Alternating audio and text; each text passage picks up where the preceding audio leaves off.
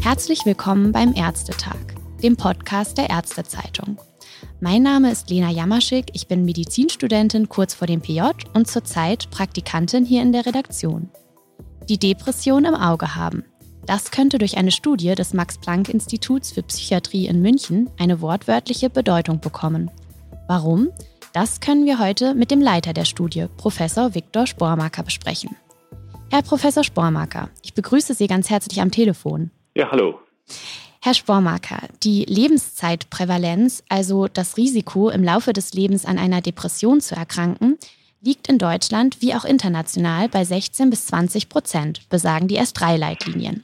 Die Hauptsymptome nach ICD-10 sind depressive gedrückte Stimmung, Interessenverlust und Freudlosigkeit, Verminderung des Antriebs mit erhöhter Ermüdbarkeit und Aktivitätseinschränkung. Alles schwer messbare Parameter. Ähnlich sieht es bei der Einstellung in die verschiedenen Schweregrade aus, also in der Einteilung.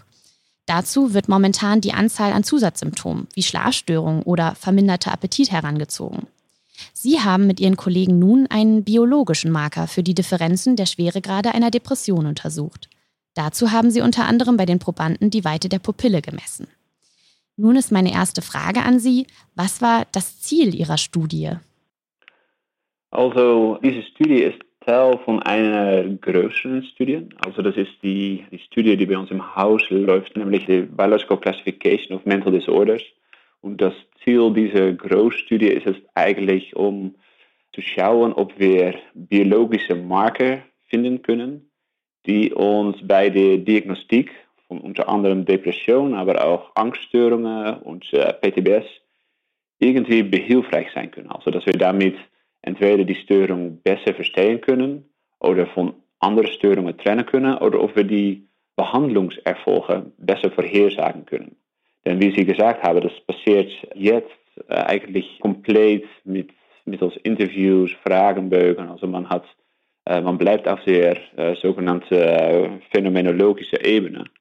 Da hätten wir eigentlich in der Psychiatrie gerne, so wie in alle anderen medizinischen Fachgebieten, auch solche sogenannte Biomarker oder biologische Tests. Und nun ist ja bekannt, dass sich die Pupille weitet, wenn Menschen etwas gewinnen oder verlieren können.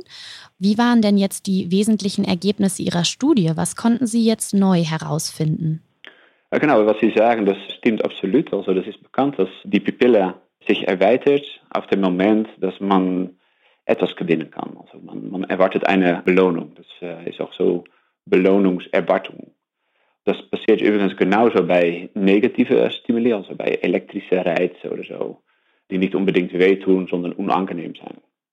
Und was wir jetzt herausgefunden haben, ist, dass bei gesunden Probanden die Erweiterung, so wie üblich stattfindet, bei depressiven Patienten, dass das etwas weniger ist. Also dass die Erweiterung irgendwie gebremst ist.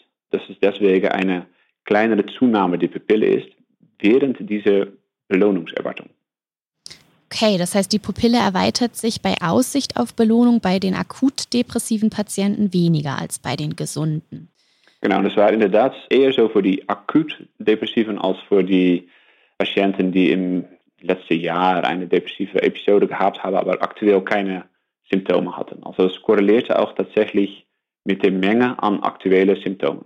Okay, das heißt, es gibt sogar Unterschiede. Ja, man kann sogar die Depressionsschwere gerade auch zum Teil unterscheiden über die Pupille.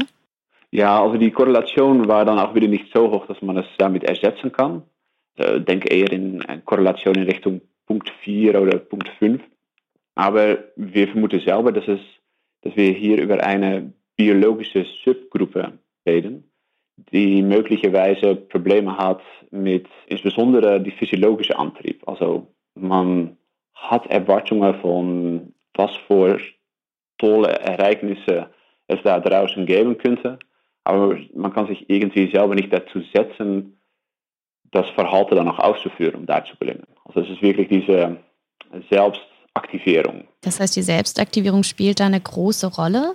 Und können Sie unseren Hörerinnen und Hörern jetzt nochmal den Versuchsaufbau erklären? Das heißt, welche Probanden haben Sie genau untersucht und Probandinnen und mit welchen Methoden? Oh ja, natürlich. Also das waren alle Patienten hier aus dem Haus, auch Patient, externe Patienten, mit einer depressiven Störung, mit einer Angststörung oder einer anderen affektiven Störung, die unmediziert waren und dann vor der Behandlung anfing, bei uns im Haus gescreent wurde. Wir haben natürlich dann auch noch gesunde Probanden daneben gemessen. Das war Teil von einem größeren Setup, auch im Imaging war das. Äh, wir haben da ein Psychophysiologie-Labor. Diese Aufgabe fand tatsächlich im Kernspin statt. Und das ist dann eine Aufgabe, wo man, wo die äh, Pupille über ein, so Eye-Tracker erfasst wird, die Pupillengröße, wo dann äh, währenddessen auch FMRT läuft. Also okay. funktionelle Magnetresonanztomographie. Also MRT und Pupillenmessung gleichzeitig. Mhm. Und jetzt mussten die Patienten ja bestimmte Aufgaben absolvieren, sozusagen. Genau, genau. Es gab zum Beispiel drei unterschiedliche Stimuli, also eine geometrische Form, die wurde dann für sechs Sekunden gezeigt und, und am Ende des Stimulus musste die Patienten so schnell wie möglich drücken auf den Knopf. Und wenn die das schnell genug gemacht haben, dann konnten sie zum Beispiel bei einem Stimulus 1 Euro gewinnen.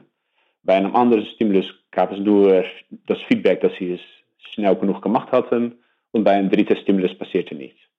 Das heißt, Sie haben letztendlich die Patienten durch das Geld in dem Sinne motiviert oder zur Belohnung angehalten. Genau, genau. Das, ist so, äh, das war der Reinforcer. Das wird auch wohl ein sekundärer Reinforcer äh, genannt. Und in welcher Phase des Versuchs haben Sie jetzt genau die Unterschiede zwischen den gesunden und den depressiven Patienten beobachten können?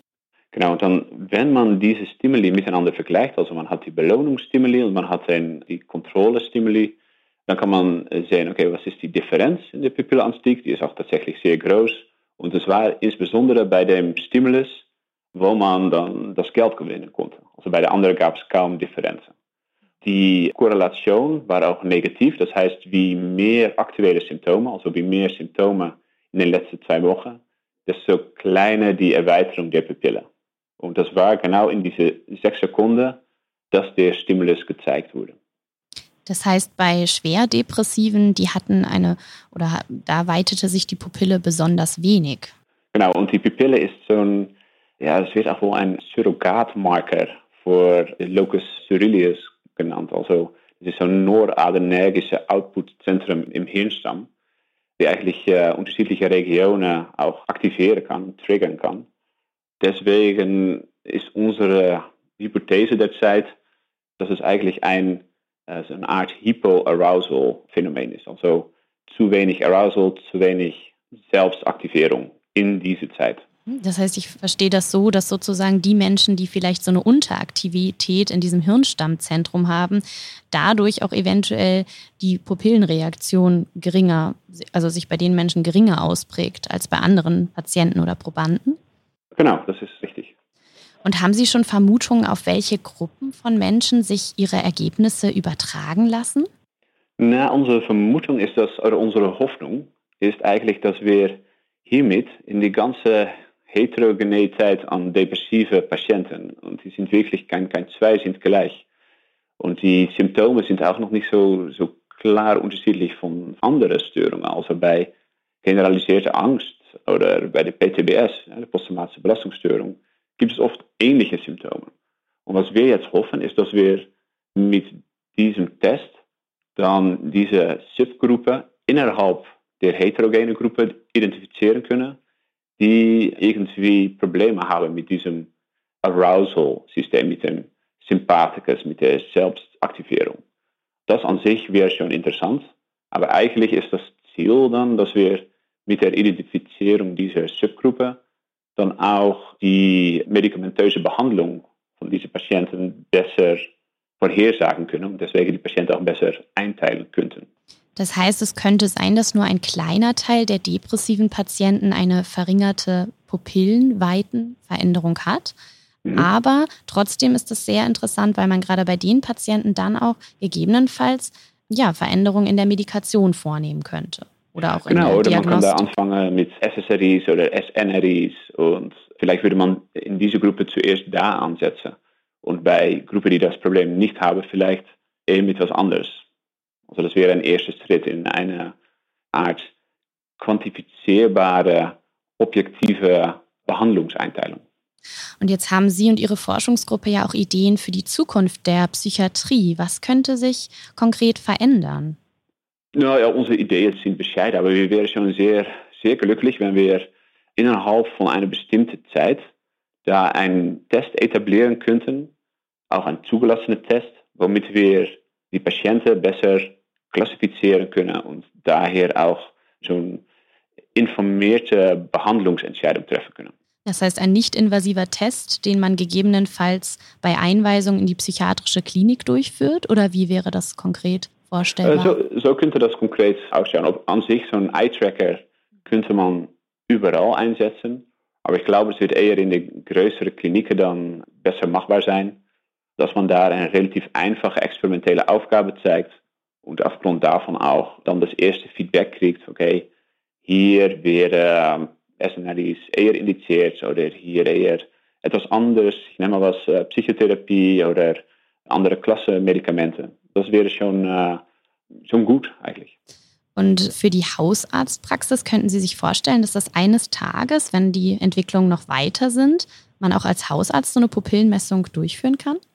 Da muss in der Resolution noch wohl was passieren, aber im Prinzip ist so ein Eye-Tracker die wird steeds besser. Da gibt es auch sicherlich neue Verfahren, wo man das nicht in einem experimentellen Labor, sondern auch mit einer Brille machen kann.